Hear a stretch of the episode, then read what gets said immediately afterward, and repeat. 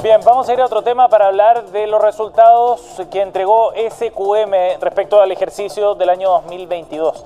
Y son realmente asombrosos los que logró la minera no metálica. Miren, estos fueron los números del año anterior con ingresos que superaron los 8.150 millones de dólares para la minera SQM. Eh, en el contexto, por supuesto, de niveles eh, de ingresos asociados a un precio del litio que fue altísimo, que alcanzó niveles récord. Más que nunca, todo el mundo quiere pagar por algo que Chile tiene en abundancia. El auge de la electromovilidad, propulsado en buena medida por la necesidad de abandonar los combustibles fósiles para luchar contra el cambio climático, ha significado una gran demanda por baterías de ion de litio y por lo tanto de litio, elemento químico que encontramos en abundancia en los salares del norte chileno. En números, la demanda mundial pasó de 52 kilotoneladas el año 2000 a 666 en 2022 y se espera que llegue a 2.300 kilotoneladas en 2030. En precios, entre 2000 y 2015 el kilo de litio estaba entre 4,6 y 5,7 dólares. El año pasado, los productores chilenos vendieron en promedio a 46 dólares el kilo. En impuestos, eso significó que el 2022 SQM y la compañía estadounidense Albemarle, las dos únicas empresas productoras de litio en Chile, pagaran al fisco 5.032 millones de dólares. Esto es más del doble de lo tributado por Codelco y más que la suma de toda la gran minería privada del cobre. Motivos para festejar si vemos el vaso o la batería medio lleno. Pero Chile tiene compañía en el mercado y esa compañía se está moviendo más rápido y mejor. El predominio que teníamos para principios de siglo, en 2004 Chile producía el 66% de la demanda, lo hemos perdido a manos de Australia, que hoy concentra casi la mitad de la producción mundial. Y nuestro segundo lugar pronto podría convertirse en tercero. Argentina se está moviendo bien y rápido. El gobierno chileno tiene un plan que pasa por la creación de una empresa nacional del litio, pero el anuncio de la política nacional del litio se ha ido posponiendo y en el mejor de los casos se anunciará en las próximas semanas. ¿Qué nos detiene? Lo que era una medida precautoria sin grandes costos asociados, hoy día se ha transformado en un terrible bozal que explica que Chile bajó del 67% de la producción mundial a hoy día algo así como el 32% y vamos a terminar en el 19% a finales de esta década porque Argentina, que no tiene ese bozal, tiene condiciones peores que las nuestras, tiene salares pero con peor concentración, va a producir más que nosotros, o muy parecido a nosotros a final de esta década. El ingeniero civil Joaquín Barañao, quien lideró la mesa de recursos naturales del Laboratorio de Políticas Públicas Pivotes y ha investigado la situación del litio en Chile, ha emprendido una verdadera campaña para que el Ejecutivo haga las modificaciones regulatorias necesarias para abrir las puertas a más actores. ¿Estaremos todavía a tiempo?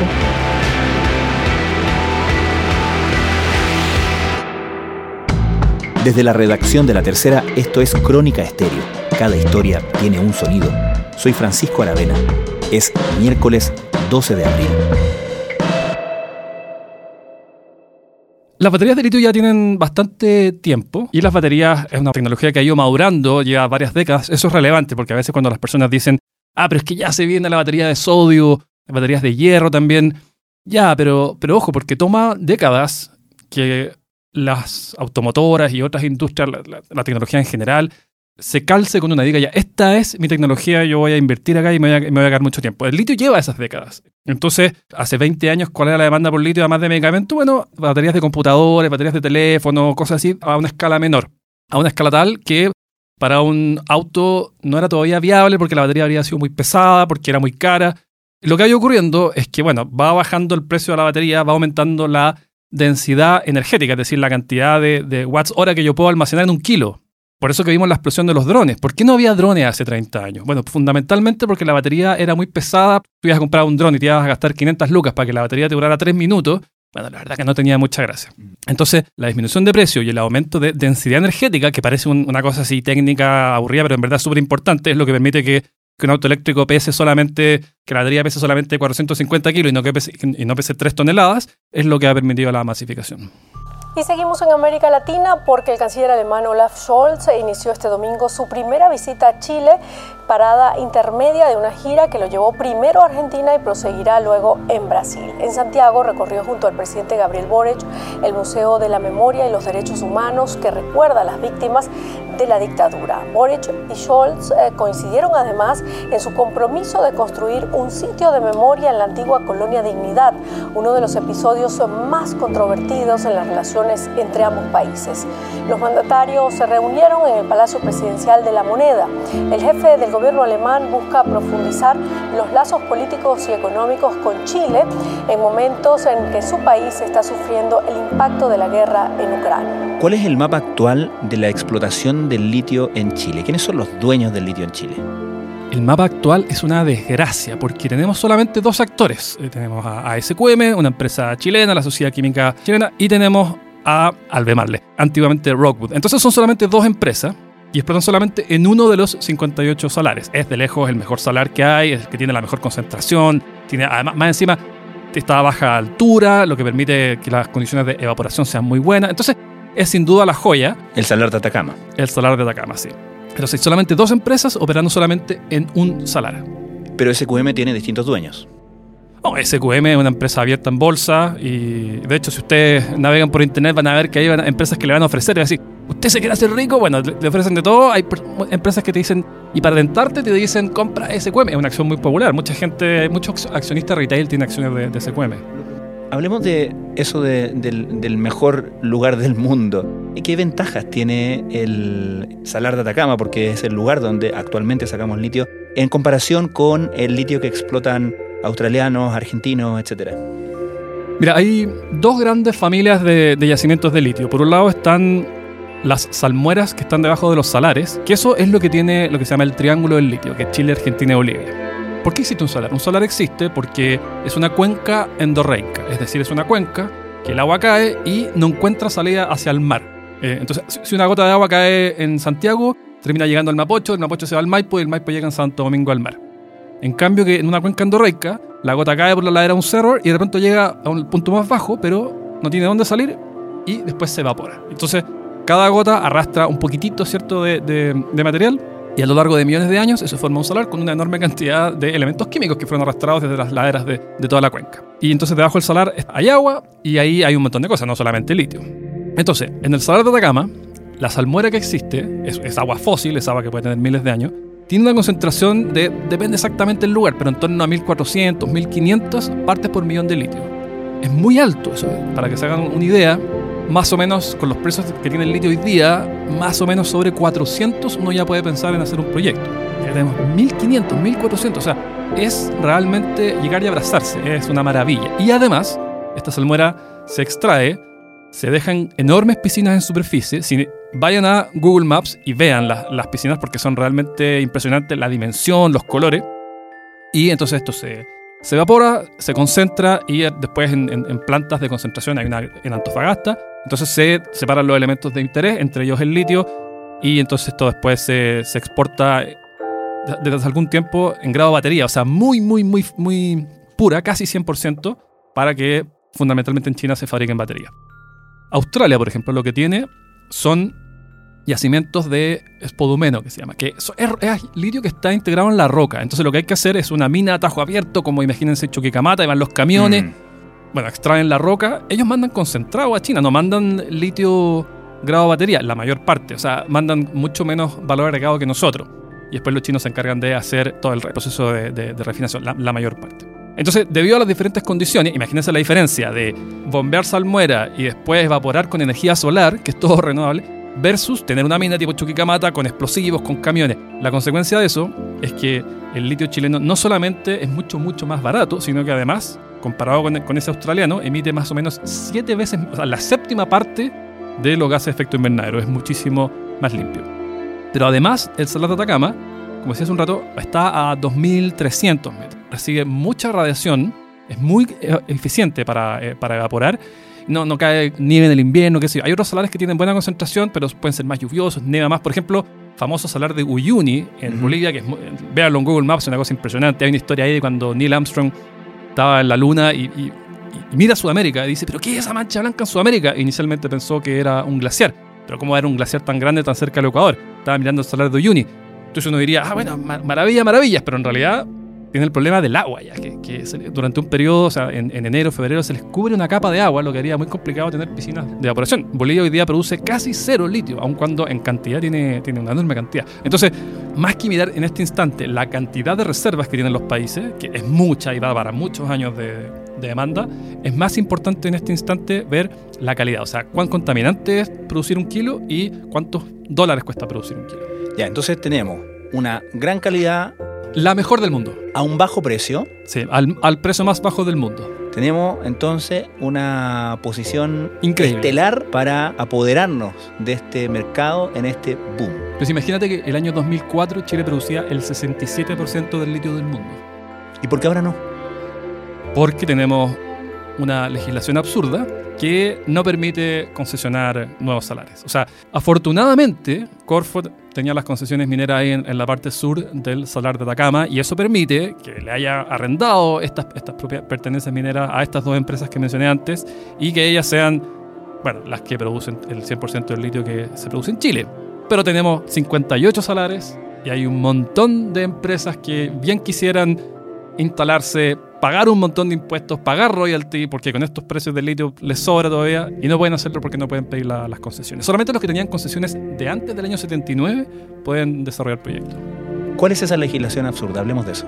Mira, 1979, Guerra Fría, que está entonces esta idea de que el litio tiene aplicaciones atómicas. Y es verdad, bueno, reactores de fisión, reactores de fusión, bombas. Hay, hay, un, montón de, hay un montón de modelos, un montón de tipos de reactores y de bombas. Y algunos de estos usan litio, efectivamente. Entonces, como tenían muy pocos usos en aquel entonces, el año 79, medicamentos, muy poco más. Entonces, bueno, aquí habían millones y millones de toneladas. Y dijeron, mira, esta cuestión, ¿quién sabe cómo viene la mano? ¿Qué perdemos con tomar esta medida precautoria? En ese momento, bueno, uno dice, está bien, si no había mucho más uso, uno lo entiende. Y nunca más se cambió. Entonces, lo que era una medida precautoria sin grandes costos asociados, hoy día se ha transformado en un terrible bozal que explica que Chile bajó del 67% de la producción mundial a hoy día algo así como el 32% y vamos a terminar el, el 19% a finales de esta década porque Argentina, que no tiene ese bozal, tiene condiciones peores que las nuestras, tiene salares pero con peor concentración, va a producir más que nosotros, o muy parecido a nosotros a final de esta década. ¿Pero qué dice? ¿Cuál era esa medida precautoria? Que no se pueden, no se pueden pedir concesiones para el litio. Entonces el decreto dice, atención, atención, litio, torio y uranio, evidentemente ahí, ahí está la, ¿cierto? La, la, consideración nuclear, no se pueden entonces pedir concesiones y se requiere además la autorización de la Comisión Chilena de Energía Nuclear. Entonces por eso que lo que se explota hoy día es lo que había pedido Corfo antes de que se emitiera ese decreto. Después no solamente no se cambió, sino que tres años después viene la Ley Orgánica Constitucional de Concesiones Mineras que reafirma esto. Porque primero viene la, la Constitución del año 80, dice, se podrá concesionar aquello que diga la ley. Y dos años después viene la ley y dice, se podrá concesionar básicamente todo salvo las excepciones. Y entre esas excepciones, el litio. Y es, la única, es el único elemento químico. Hay 118 elementos químicos, 118. Y el único que está explícito como excepción en la ley orgánica de, concesiones mineras es el litio. ¿Pero por qué? Bueno, porque se, porque se pensaba en reactores nucleares, en bombas. La Guerra Fría se acabó hace rato. Hoy día el litio tiene un valor gigantesco. O sea, esto yo lo repito todo el rato, pero el año pasado aportó más del doble que Codelco. O sea, métanse eso en la cabeza. O sea, era inimaginable hace tres años. Y más que la suma de toda la minería del cobre privada por las increíbles condiciones de, royalty, ¿cierto? Y, de contratos de arriendo que, tiene, que se le paga a Corfo. Pero seguimos con esta legislación que nos saca. De estas enormes piscinas en el salar de Atacama salió el 26% de la producción mundial de litio en 2021. Aquí la salmuera se evapora lentamente antes de ser llevada a una planta química para terminar de extraer el codiciado metal, que luego dará vida a celulares, computadoras y automóviles.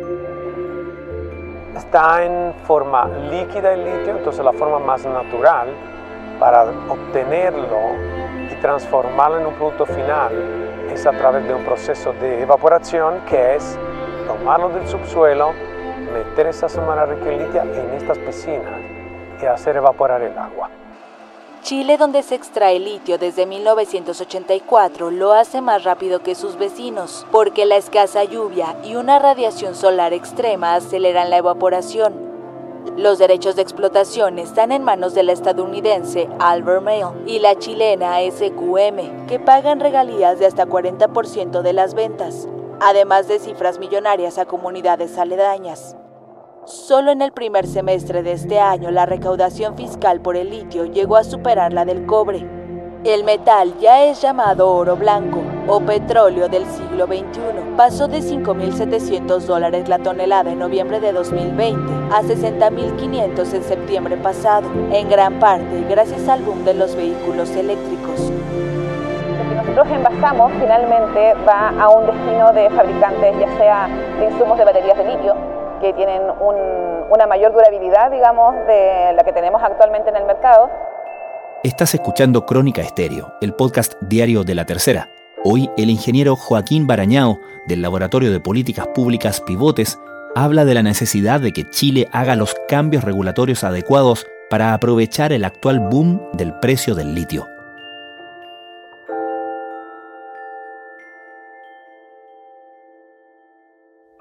Y ¿Cómo podemos explicar que esta legislación no se haya cambiado, que no se haya discutido este tema dentro de toda la discusión que lleva un tiempo ya, ¿no? Eh, de un nuevo marco regulatorio para la explotación del litio. Bueno, em, pensemos que el precio del litio ha explotado sobre todo los últimos dos años. Y los últimos dos años, bueno, Chile estaba pasando por un momento político difícil. Y esto a la gente le suena, les suena parecido a privatizar Codelco o privatizar el metro. Suena como el Estado tiene este tesoro y se lo vamos a, como quien dice, a regalar a los privados. Entonces, políticamente, si uno, está muy poco enterado de, este cuento, suena, suena difícil, suena difícil de vender. Uno dice, el, Estado aquí es dueño y señor, tiene sartén por el mango, y pronto ah, vamos a ceder esto a los privados. Ya, esa esa es una manera de mirarlo. O sea, es un problema ideológico. Yo considero que sí, yo considero que es un problema ideológico. Y cuando se dice el litio no se puede concesionar porque es estratégico, la gente piensa en los usos actuales, piensan en electromovilidad, pero nadie piensa en el, verdadero motivo por el cual se, decidió que fuera estratégico, que son consideraciones nucleares. Y ojo, ¿sabes? para hacer un reactor se necesita muy poca cantidad de litio. O sea, estamos hablando hoy día de un mercado que circulan cientos de miles. O sea, Chile está produciendo, se, va a acercar este año a las 300.000 toneladas y, para un reactor nuclear estamos hablando del orden de kilos, entonces no tiene ni un sentido. Se perdió la historia. La gente se olvidó cuál era el sentido de esto, por qué se hizo y que era solamente una precaución que en ese momento no tenía costos y que hoy día tiene costos gigantescos. Y, y, esto hay que, hay que dar la vuelta. Y de verdad, o sea, es muy difícil que tú digas, quiero que el Estado posea todo, porque todo el mundo sabe que esto, esto es una industria súper sofisticada tecnológicamente. Es muy difícil defender que el Estado lo haga todo. Eh, no va a hacerlo en los plazos que nos permita aprovechar este boom.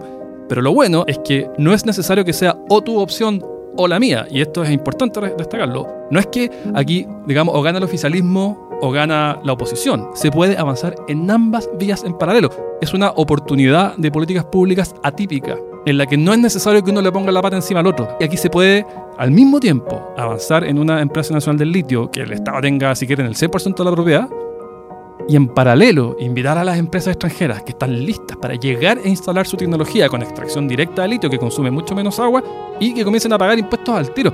Entonces, si tú eres una persona que quiere que el Estado sea grande, poderoso y que aumente la recaudación tributaria y que tenga mucha plata para, para realizar políticas sociales, bueno, ¿cómo no te va a tentar los 5.032 millones de dólares que recaudamos el año pasado en impuestos? Bueno, eso llevarlo a más salario. Por supuesto que aquí hay un dilema que, que sí es difícil, que es el, ambiental. El jurídico no tiene pies ni cabeza. El ambiental sí, el ambiental es difícil, hay que ver cuánto aguantan los salares, cuánta agua se le puede extraer. Evidentemente que uno no quiere, ¿cierto?, secar de un momento a otro lo que está abajo. Pero ahí pasa por la evaluación ambiental habitual de todos los proyectos y participación ciudadana y consulta indígena, que es lo que es lo estándar.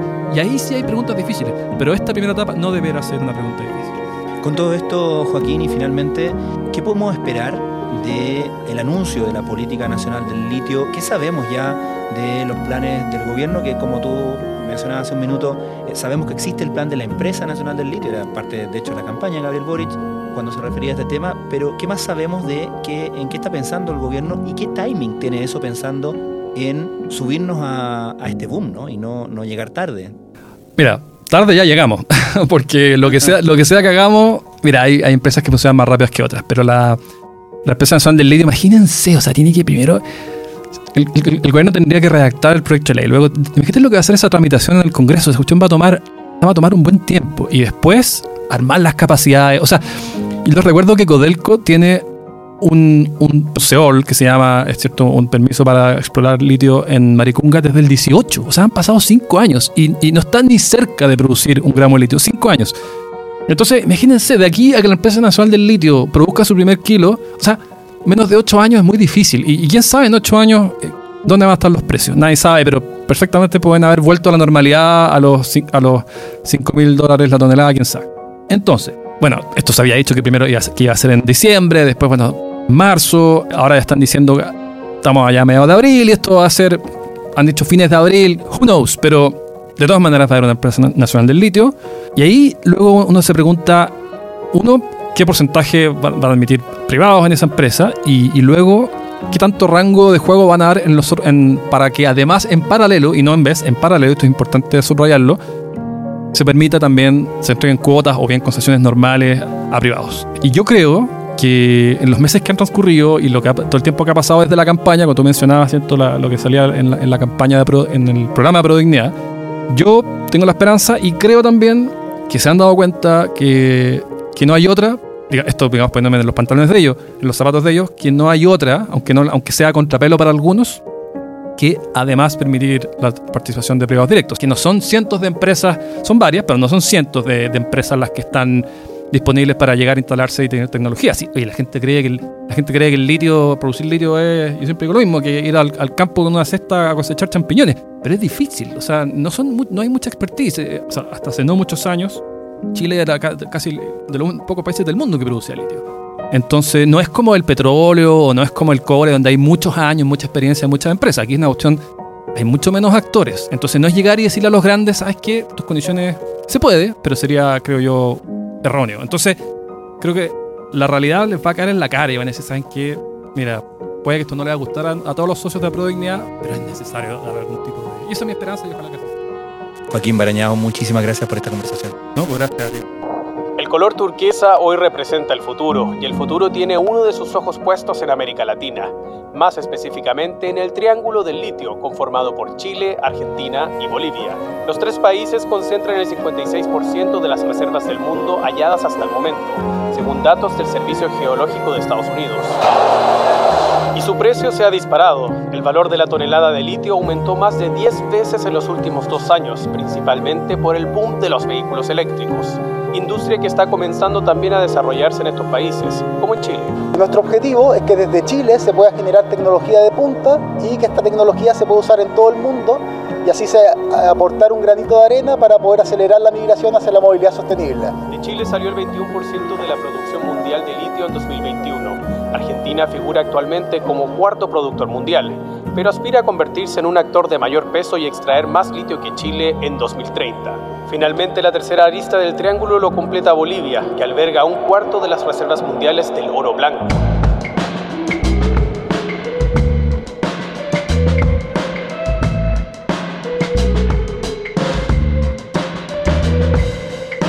Crónica Estéreo es un podcast original de La Tercera. La edición y conducción es de quien les habla, Francisco Aravena. El diseño y postproducción de sonido son de Michel Poblete. Nuestro tema principal es Say Again de Citadel.